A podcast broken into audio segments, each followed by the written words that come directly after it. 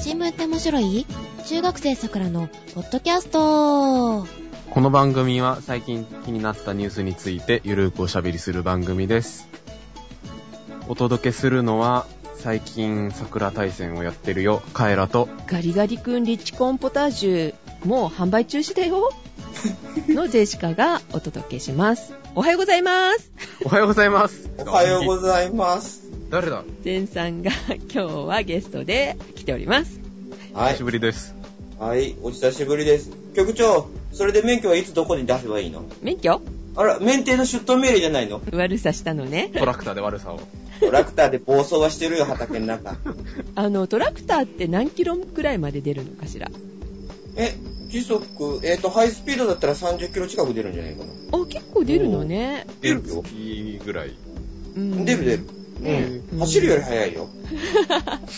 そりゃね。うん。暴走しないように気をつけてくださいよ。いやいや、暴走して本当にこの前落ちそうになったよ。ー危ないうん、ひっくり返るとこだった。あ、危な今いでも事故多いんですってね、トラクターとかの。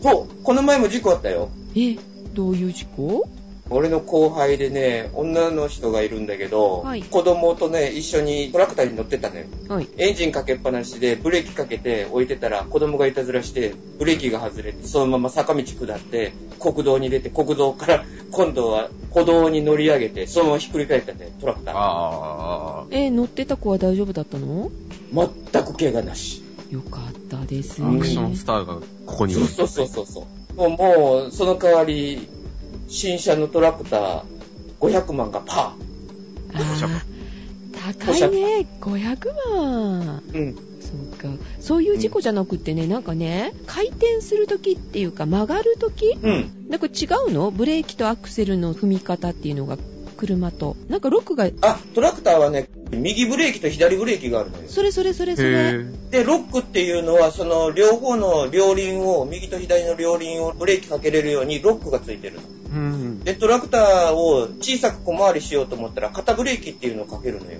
だから内右側側だけ踏んでうん。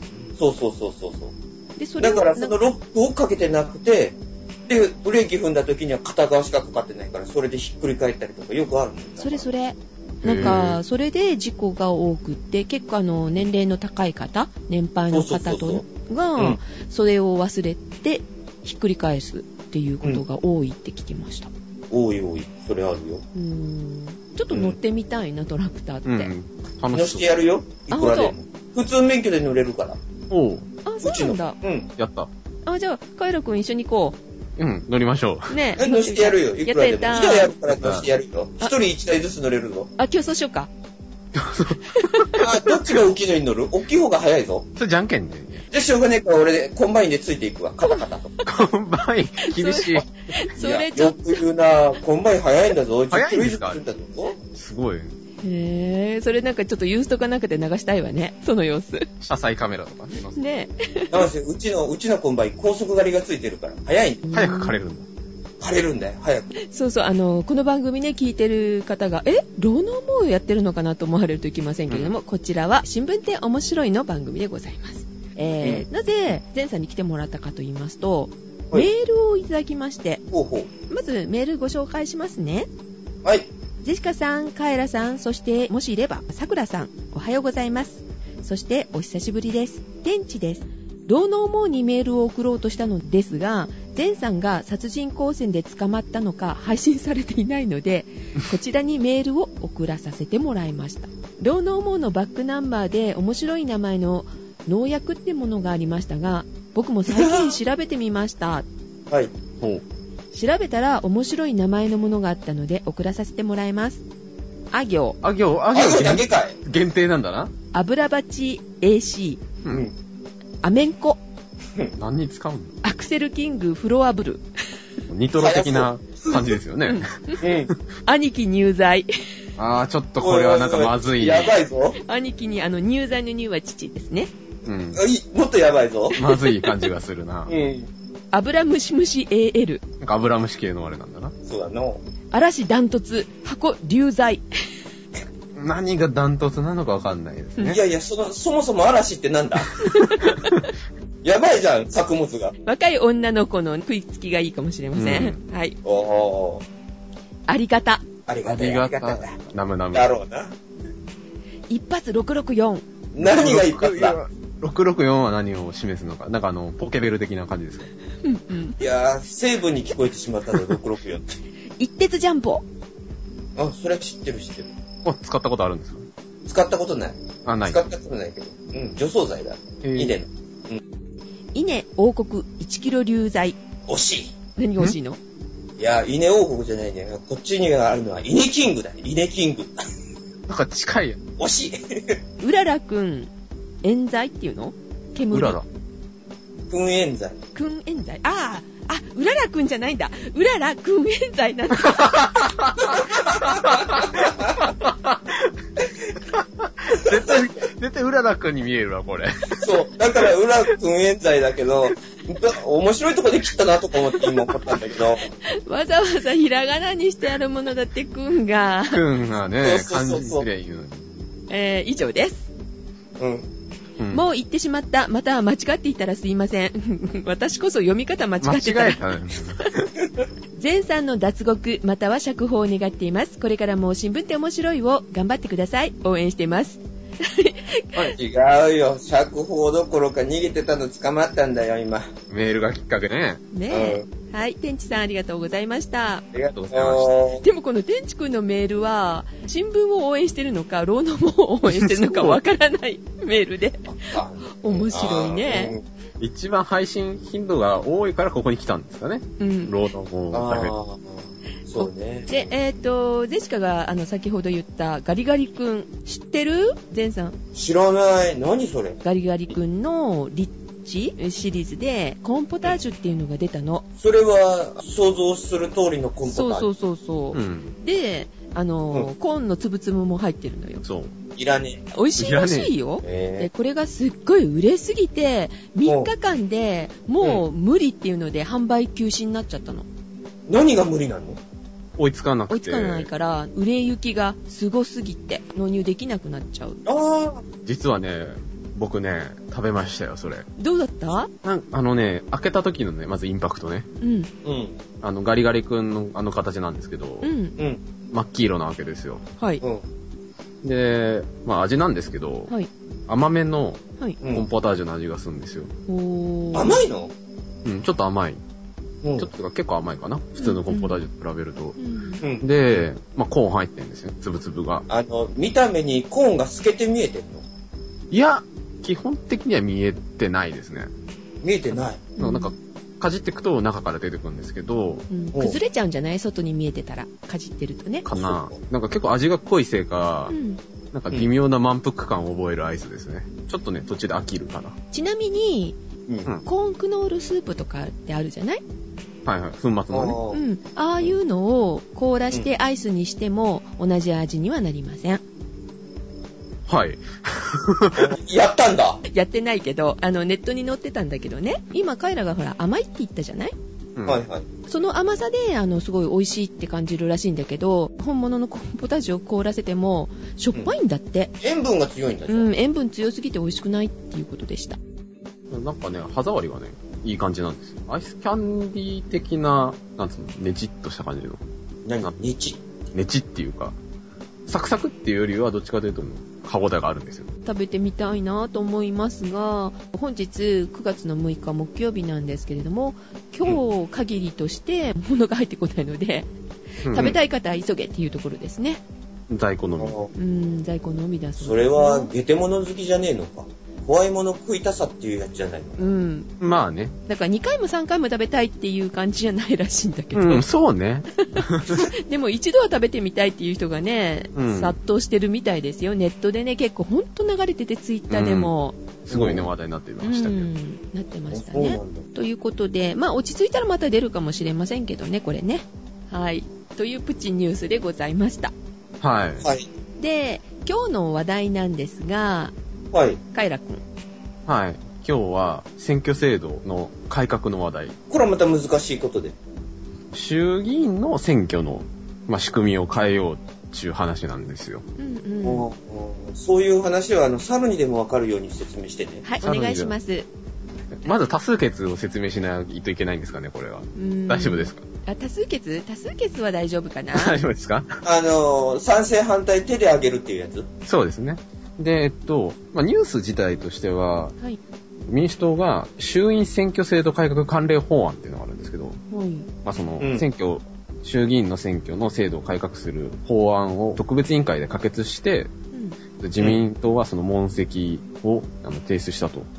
で、でその自民党がなんで怒ってるかっていうと、その27日、8月27日の委員会で、その民主党が、その法案を、あの、自民党とか野党が欠席してる中で勝手に採決して、あの、民主党の賛成で可決したと。だから勝手に決めた、怒ってると。うんあの怒るぐらいだったら出ろよ。うん。で、まあ一応その自民党の、えー石原幹事長か、が、この強行採決について、あの、憲政史上類を見ない暴挙だと、なんか勝手に切れてるらしいんですけど、うん。もう、まあなんとも言えない参加してないくせに。ねまあなんかその参加しないことが、そのなんか抗議のね、一環であるみたいなことなんでしょうけど、うん。反対って言って声出して言えばいいじゃん。ねって思う。で、まあ、ただその結論から言うと、会期末が、いつだっけ、7日だっけなもうすぐなんですけど、はいうん。なんで、あの、この法案がちょっとこの成立する見通しは立ってないと。で、えっと、可決されても、あの、すぐに変わるわけじゃないので、すぐさまってわけじゃないけど、まあ一応こういう仕組みで、あの、衆議院の選挙のシステムを変えるっていう話があるという体でお話しします。はい。で、変えるからにはなんか問題があるわけですよ。あうのん現状のね、システムにあ。あ。で、この法案が、えっと、衆議院のホームページ見ると見られるんですよ、実は。行ったことないな衆議院のホームペホーームジページ、実はあるんですけど。うんで、あ現の在、 そう、調べないと出てこないし、で、あの、今、うん衆院選挙制度改革関連法案って言いましたけど、うん。これ、あの、正式名称がまた違って、え正式名称が、はい公職選挙法及び衆議院議員選挙区確定、えー審議会設置法の一部を改正する法律案でめちゃくちゃ長いんです。長すぎ覚えられませんけれども長いし、漢字ばっかっていうかね、だからそのね、衆議院のホームページ見ても、はいうん。探しづらいっていうわけですよ、これはね。で、まあ僕は必死こいて見つけたんですけど、うんであの、うんこの法律の趣旨が書いてあって、この法律は一票のまあ格差をえー緊急に是正するとともに、衆議院議員の定数削減及びこれに伴い民意が過度に集約されないようにするための臨時の措置を緊急に講ずるため、公職選挙法及び衆議院議員選挙区確定、えー審議会設置法の一部改正について定めるものとすることってよくわかんないんですけど、えー今の日本語、呪文かまあ別にこれはいいんですよ、あの言葉だから。うんで、何がしたいかっていうと、一票の格差を直したいと。え一票の格差って何それよく聞くけどね、選挙などで有権者が投じる票の有する価値の差のことと。うん、500円とか1000円とかってこと買っちゃダメですよ。違う 何何ってこと買ったら公職選挙法違反ですよ。売るぞ売ってもダメですよ。あのね、基本的にね、一人ね、一票って言うじゃないですか。うん。なんですけど、この選挙の、あの、システム上、あの、選挙区によって一人の、一人一票じゃなくなる場合があるんですよ。え2票とか3票とかで投票できるのあじゃなくて、あの、投票自体は一票なんですけど、その価値が薄まってたりとか、逆に濃くなってたりする場合があるんですよね。価値難しい一票あうんってことはそれは、あの、県民の多さか。そう、非選挙者だから、あの投票する人数によって、その価値が変わる場合があると。例えば、一人一票実現国民会議っていうホームページがああったんですけど、一票一票の格差が、ね、あの、こううんなくすべきだっていう人たちが作ってるホームページなんですけうど、んうん例えばですね、あの、僕が住んでる選挙区だと、あの、東京都の某所なんですけど、はいうん。衆議院選挙だと、まあ、一人一票投じるわけなんですけど、実は0.48票の価値しかないと。うどういうんことになるのかしらそれって、だから基準は1人1.0票なんですけどう、ん、実はその0.48票の影響力しかない。あまあジェシカが1票投じたとしても通る人が少ないってこと少ないっていうか、要するに影響力がなくなっちゃうんですよね、1人の。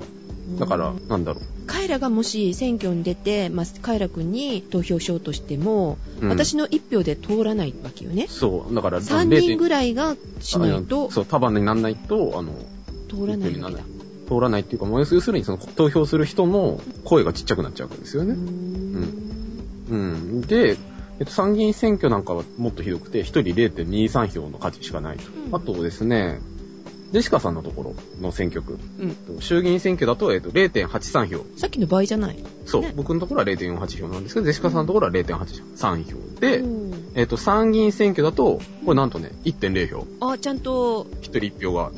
でね、この差は一体何なのかと。うん。だからみんな、国民は一人一票、一人1.0票のはずなのに、うん。僕が東京都のあるところで投票すると0.48票になり、うん。ゼシカさんのいるところで投票すると0.83票になってしまうわけですよ。なぜなぜ不平等じゃないですか。なんでかっていうと、けどさっきもあの前さんがおっしゃってましたけど、人口が多い方が薄まるわけですよ、票が。あ、ゼンさん、賢い。頭がオーバーヒートしてついていけません。っていうことは、その、ですね、あの、議員一人当たりの有権者の人数の問題になるんですよ。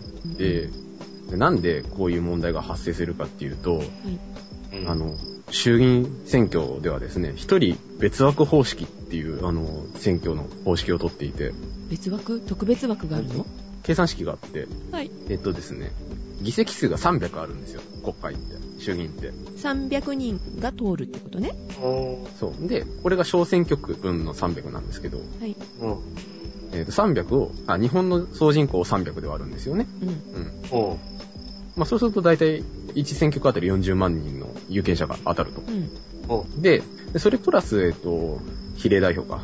で、えっと、人をやっていくんですけど、この1人、えっと、47ふ都道府県に、えっと、まず、えっと、1議席ずつ配分するんですよ。うん。うんで、えっと、余った253を日本の総人口で割って47万人になって、なんかめんどくさいな。うん。めんどくさい、めんどくさめいんど。くさい。うんで、まあ、要するにですね、これね、あの、まあ、とりあえず配り終わってから、あの、もう一回計算して、あの、もう一回なんか配り直すみたいなことをやってるんですけど、これをやると何が問題になるかっていうとう、ん。うん人口の少ない地方が、うんあの、議席数が多めになると。あ、だから、重くなるんだね。1票が。一人当たりが。うん。まあ、その、うん過疎過疎地。過疎地過疎地まあ、その、 まあ、ちょっとあのね、人の少ないところの、あの、国民の意見も国政に反映させることが目的として、うんその、一人別枠方式っていうのを取ってるんですけど、うんまあちなみにですね、あの、衆議院の小選挙区で一番、えー有権者の数が多い選挙区。はい。うん1位はですね、うん千葉4区。で、うん一番少ないのが高知県3区。あーやっぱ人口が少ないんですよね。うん で、お参議院だと一番多いのは神奈川県。一番少ないのはめでたく、えー鳥取県。やっぱり。うんで、えっと、これ去年の9月のデータなんですけど、はい。この1票の格差、まあ、いろんな、1票の格差って言うんですけど、どれぐらい差が開いてるのかっていう表し方ですね。うんで、あの、一番多いところと少ないところの差を何倍って表すんですよ。はい。で、2009年の8月にですね、あの、衆院選挙をめぐって、すごく一票の格差が開いた時があって、はい。で、これがですね、格差が、えっ、と、2.3倍っていうのが一番大きかったらしいんですよお。ー一票に対して2倍以上の差が開いたと。おで、ーこうのん時の小選挙区の区割りに関して、あの、最高裁の大法廷は、これは違憲である。ダメだよって言ったのそうね。憲法上を、あの、認められない。違反してますよと。国民があの皆等しく参政権を持ってない状態であると。で、今回の法案で、えー民主党はこれをどう解決しようというのかと。解決策ってあるわけ。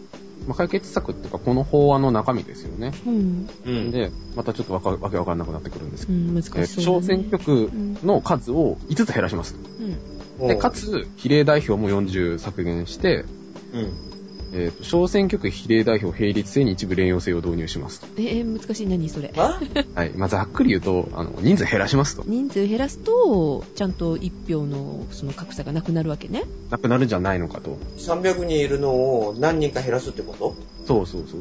その議席数のあの配分を変えて、うん。っていうのと、あとあれですよね、あの、今、公務員が身を削らなきゃいけないみたいな話があるじゃないですか。うん。うんっていうのも含めて、あの、議席数を減らしますと。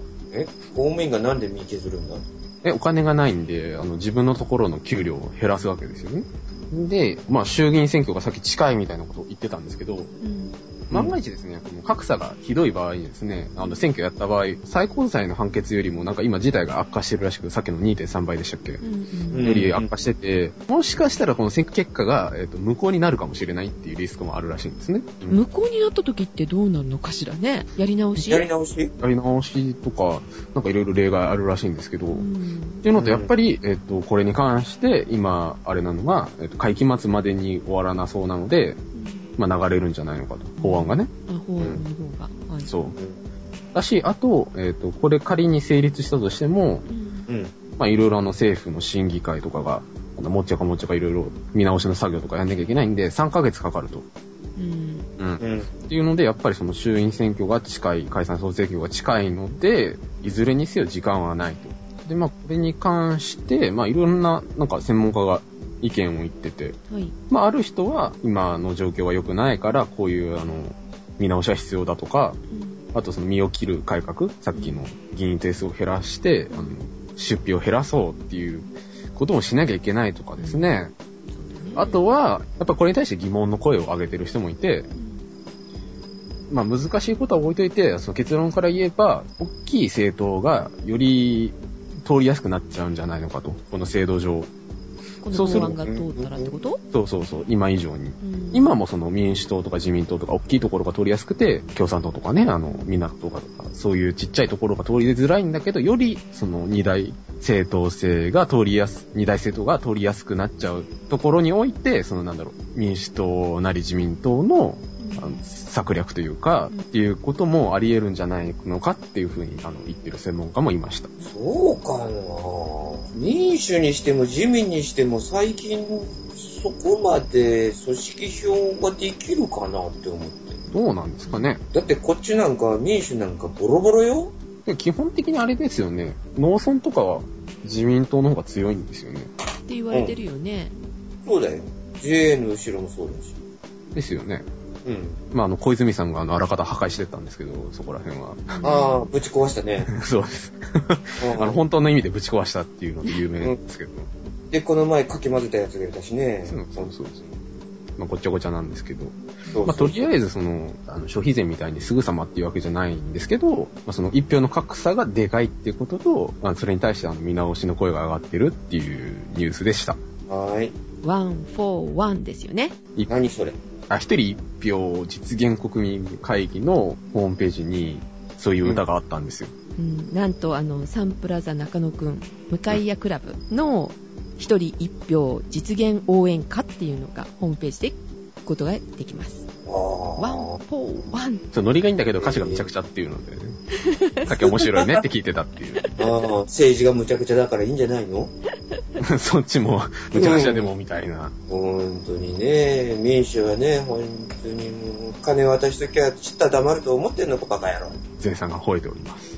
所得保障なんていらねえよ。ああ、それは労農モーデじゃあ、今度、もっと吠えてくださいね。はい。はい。はい、ということといでう、ことで、お届けしましたのはカエラと、ジェシカと、拉致られた善でした。また次回、いってらっしゃい。いってらっしゃい。いってらっしゃい。はい、お疲れ様でした。お疲れ様でした。はい、お疲れ様でした。ああ、ゼンさん、忙しいとこありがとうございました。いえいえいえ、これからちょっと、またちょっと出てきますけど。お仕事ですか、で穀物乾燥機のスイッチ入れてから、今5時間か。だからそろそろちょっと一回様子見に行かなきああ、本当乾燥に忙しいするんですかゃ。うん。米の乾燥してるからね、自分家のだったらほけとくんだけど、人ん家のだからちょっとほけとけになるし、ね。うーんあちゃんと見とかなきゃいけないと。う。うんん。そうだ、カイラくん、ごめん。はい。あの、触れるの忘れてましたが、枕の話題。あ、枕のね、桜大戦ね。う。もうん何それ桜で遊んでんのと、誰を戦わせるのかしら。善さん殺人光線の善うんいさやいやいやいやいやいやいやいや。じゃないですけどね、あうの、ん桜大戦ってゲームがあるんですよ。スごロット。存知ですいや、スロットじゃないですよ。 あの原作ですよ。あ、アドベ原ンチャー作の方アドベンチャー桜大戦っていうのがあったよ。確か。え、スロットでうん、あったよ、スロッそうト。なんかあるらしいですよね。うん。お姉ちゃんがロボットになってる。あ ーうんエヴァンゲリオンだってあるものね、だって。んそうそういろいろあるよね、今うんパチンコってじゃなね。くて元のゲームですよ。うん。えー、何でやってるのそれは。えっとね、 PSP とかさ。 PSP のソフトなんだけど、んあの、ビータでビータ動かして、おー動かしてます。面白いですよ。それはロールプレイングなんだろう、アドベンチャーとかなのかななんかシミュレーションシミュレーション。のゲームが、うんあの、戦闘はシミュレーションなんだけど、その前後のお話のところは、あの、なんかセリフ選んで、せんなんか分岐で、あの、お話が進んでいくみたいなやつの。へん何バトルもあるのじゃあそれ。そう、バトルもあるんですよ。何戦争を始めるかとか、戦争をしないようにするとかっていうのいや、バトルは絶対あるんですけど、うんあ、。そうだよね。なんか設定が、なんかそのね、なんか帝国歌劇団っていううんうん。チームがいて、帝国歌劇そう団。そうそうそう。うん。そうそうそう。で、まあ、そこにあの女の子が5、6人いるんですけど、うん。で、あの自分のキャラクター、男なんですけど、そこになんか、配人になって、うん。で、そこの隊長で、その女の子たちが、そのロボットに乗って敵と戦うんですけど、おーそうそのロボットの操作が、そのシミュレーションのゲームのところでやると。じゃあシューティングみたいなところもあるのかしシュらーティングっていうか、そのなんか、味方の、あの、キャラクターを動かして、うんあうの、んこの敵攻撃して、あの、こっちに動かして、みたいな、なんか、将棋的な感じの。うんうえん。ー歌劇団といえば、ね、カイラくんの大好きな。宝塚歌劇団。それ元とネタですそけれ、どもね。じ、もじってんのそれを。もじってるっていうか、多分、宝塚歌劇団から撮ってるんじゃないんですかああね。ー、そういうだこかとらか。帝国歌劇団、花組なんで、あの、ゲーム は。えじゃあ雪組とかもああ、る。そうなんだ。星組はね、あるらしいんですけど。うへん。ーじゃあそれを重ねてカイラは楽しんでるわけね。そう ね。そう、あの、なんかね、あの、なんか男役ができる、うん。なんか、ロシア人のなんか、キャラクターとか出てくるんですよ。外外国人が出てくるのそうね。マリアさんって言うんですけど。うんあ、そうだ。宝塚には外国人って入れるのえー、どうなんですかね。いる外今あのーなんだろう今。まあ、ここら辺結構グレーなんですけど。うんうん。 まあ見た目は日本人だけど、あの別の国籍持ってる人がいたりっていうことはありますよね。おまあー。ハーフぐらいならいいのかないますね。あんまり明らかにはしてないですけどね。うんうんハーフはハーフでもニューハーフはダメハーフはきついんじゃないですかね。あのー音楽学校の募集要項に、あの、女子って書いてあるんで、まあ一応その、戸籍で女の子で、あの見た目も、うんあの、歌劇団員として、うまあ。養子探偵であったらいいんじゃないですかね。聞いたことないですけどね。ゲームといえば、はい。ドラクエ10、8月に出ましたよね。出たんですか出たんですよ。あ誰も買ってないよね。それってまたネットでやるやつなのそうなのよ。オンラインゲームになってるんだって。へだから、1ヶ月が何千円か払うんだよね。でドラクエ10のソフトの金額プラス、毎月払っていくみたいな。ぇえなのでちょっと買えなくってへね、ーしかはね。欲しいんだけど。パパに買ってもらえばいいんじゃないですか。どこのパパ ー。パパ募集中、ドラクエ10買ってくれて、あの、毎月払ってくれる人うん、 そうね。で、そのドラクエ10で、今問題が起きてるのよ。え、どんな問題ですか賭博問題。賭博え何かけるのえー、何かけるっていうか、うんかけることができる賭博場が、あーゲームの中にカジノが、カジノがあったりしたよね、前はね。うん、あったあった。で、うんそれで、ほら、何ゴールドとか手に入るじゃないうんうん。お金はね。うん。うん中の。でもそれってほら、架空のお金だから別にそこでは問題が起きないけれども、ううんん。それが、えっと、オークションとかで、実際、そのお金として、まあ、例えば1万ゴールドを8万円とか10万円で買えますよとか、売りますよとかっていう取引が行われたりするんだって。ああー。ーほら、武器を買ったりとかあるじゃない。あー、アイテムを買うやつな、買うからか。うん、人から買ってその人に譲り渡すっていうことができるようになってるから、あーそれがちま大きちまちまちま、自分で貯めるよりか金かけて、買って、それで。しようってする人もいるよね。だって自分で課金してね。うん、うんお金よりあの時間の方が大事だっていう人もいると思うのよね。何時間もかかるじゃないやっぱりその、その武器を買うためのお金を稼ぐには。みう。うんうんんうん。なんか昔もそんなことあったよね、なんかで。あったんですかオンラインゲームとかでなんかあったんじゃない武器のお金で買うとかっていうの。うん。中国人がそれを一生懸命やってたっていうのは聞いたことあるな。おー、頑張るな。あ、ダイスっていう賭博行為なんだって。大豆ダイス。サイコロか。サイコロのことだね。大好き。よくわかんないけどね。1から100までの数字がランダムに、えっ、と、チャットメッセージとして表示されて、うん。パーティーを組んだ時にどっちに行くのとかっていう時に遊ぶものだったらしい。うん。本当はね。うんそれがなんか賭博に使われ始めた誰かが始めたみたいねそういうことをうんうんうん。で「台数やりませんか?」って言ってキャラクターが賭博をしようって言って呼びかけるんだってで、裏でこうそれ売っちゃるよってか。そういう業者の人がいるのかしらねいろんなことする人いますね。うん小銭を稼ぐやつがいるんだ、そうやって。 RMT リアルマネートレードっていうのがあるんだって、うん、全然わかんないこの辺どこまでするかって感じですけど。てか、そこまで金かけるんかっていう気があるんだけど。うん。ゲームに。でジェシカはこれね高いんじゃないのって思ったのその毎月払わなきゃいけないしでもほら、うんネットゲームしてる人にとってはうん。まあそれくらい普通よっていう話みたいねえ、じゃあどれくらい払ってんのみんな。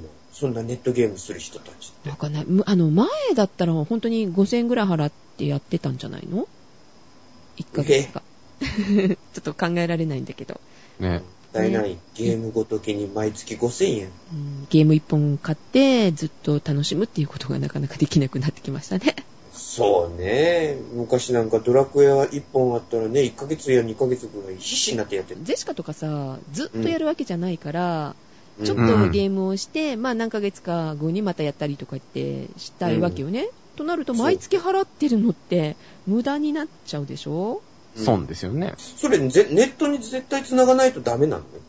いや、そうそうそうじゃないみたい。オフラインでもできるみたいだけど、うんパーティーが組めなかったりとかするわけよね。え、パーティーが組めないって、後ろにゾロゾロあの、カクカクと動く人形みたいなのはいないのいないこともないのかもしれないけど、ちょっとね、やってないんでわかんないんだけど、ああ、そうね。パーティーを組むためにはなんかやっぱり、早めにクリアするためには、オンラインの方がいいらしいよ。うん。うん。模範みたいなもんか。ああ、そうかもね。モンハンでもね、盛り上がってましたもんね、オンラインね。うん。うんんモンスターハハンンターターハンターうん。パチスロパチスロが最初じゃないです よ。あーいやー、この前友達がさ、うん。パチスロのモンハンがモンハンがあって、なんだそれっつってて聞いてたんだよ。だからそっち思い出しちゃったよ。うん。ジェシカは Wii で持ってるよ、モンハン。あ、あるんですかあります。2、な3んか回しかしてないけど。ジェシカさん絶対飽きますよね、ああいうのね。どんなのそれ、モンハンって。なんかモンスター発倒して、そうそうあの、その、モンスターから、うん。なんか皮とかを剥いできて、うん。それでなんか、どんどん武器を作ってって、うん。その強い敵を倒すほど強い素材が手に入るんで、うん。まあそれでもその強いモンスター倒さなきゃいけないけど、強いからうん大変みたいなことですよね。で、最終的にどうなるのさって。最終的にどうなんですかね、あれは。なんかあの、森の主みたいなのを倒すみたいなことなんですそう。かああーれは。やっぱりじゃあ一緒じゃないボスキャラをやっぱ倒して。なんですかねうん。よくわかんないですけどね。僕もなんか2、3回やって飽きた口なので。あ、そうなんだ、一緒だね。そう です。てか、そういうこと自体を知らないから。だからさ、こういう美味しい人が食いつかなくなるよね。ドラクエ10さ。そうね。だよね。ね、買うだけ買ってしないみたいな。 うん。うん。まず、オンラインだったらもうしないよねっていうので買わないもんね。しないね。オンラインで聞いただけでやだやだ。詐欺かって思ってしまう。1位になっちゃったよ。ちょっとしてみたいと思いますけれどもね。ね。ドラクエで面白いよっていう方メールください。またメール待ちが。はい、ということで、じゃあそろそろ乾燥機の方に行ってきてください。ゼンさん。はーい。ありがとうね、今日ね。いいえ。ありがとうございました火事にならないように見に行ってきます、じゃはい、お疲れ様。あ。おやすみなさいはー行ってきまーす。じゃあおやすみなさーい。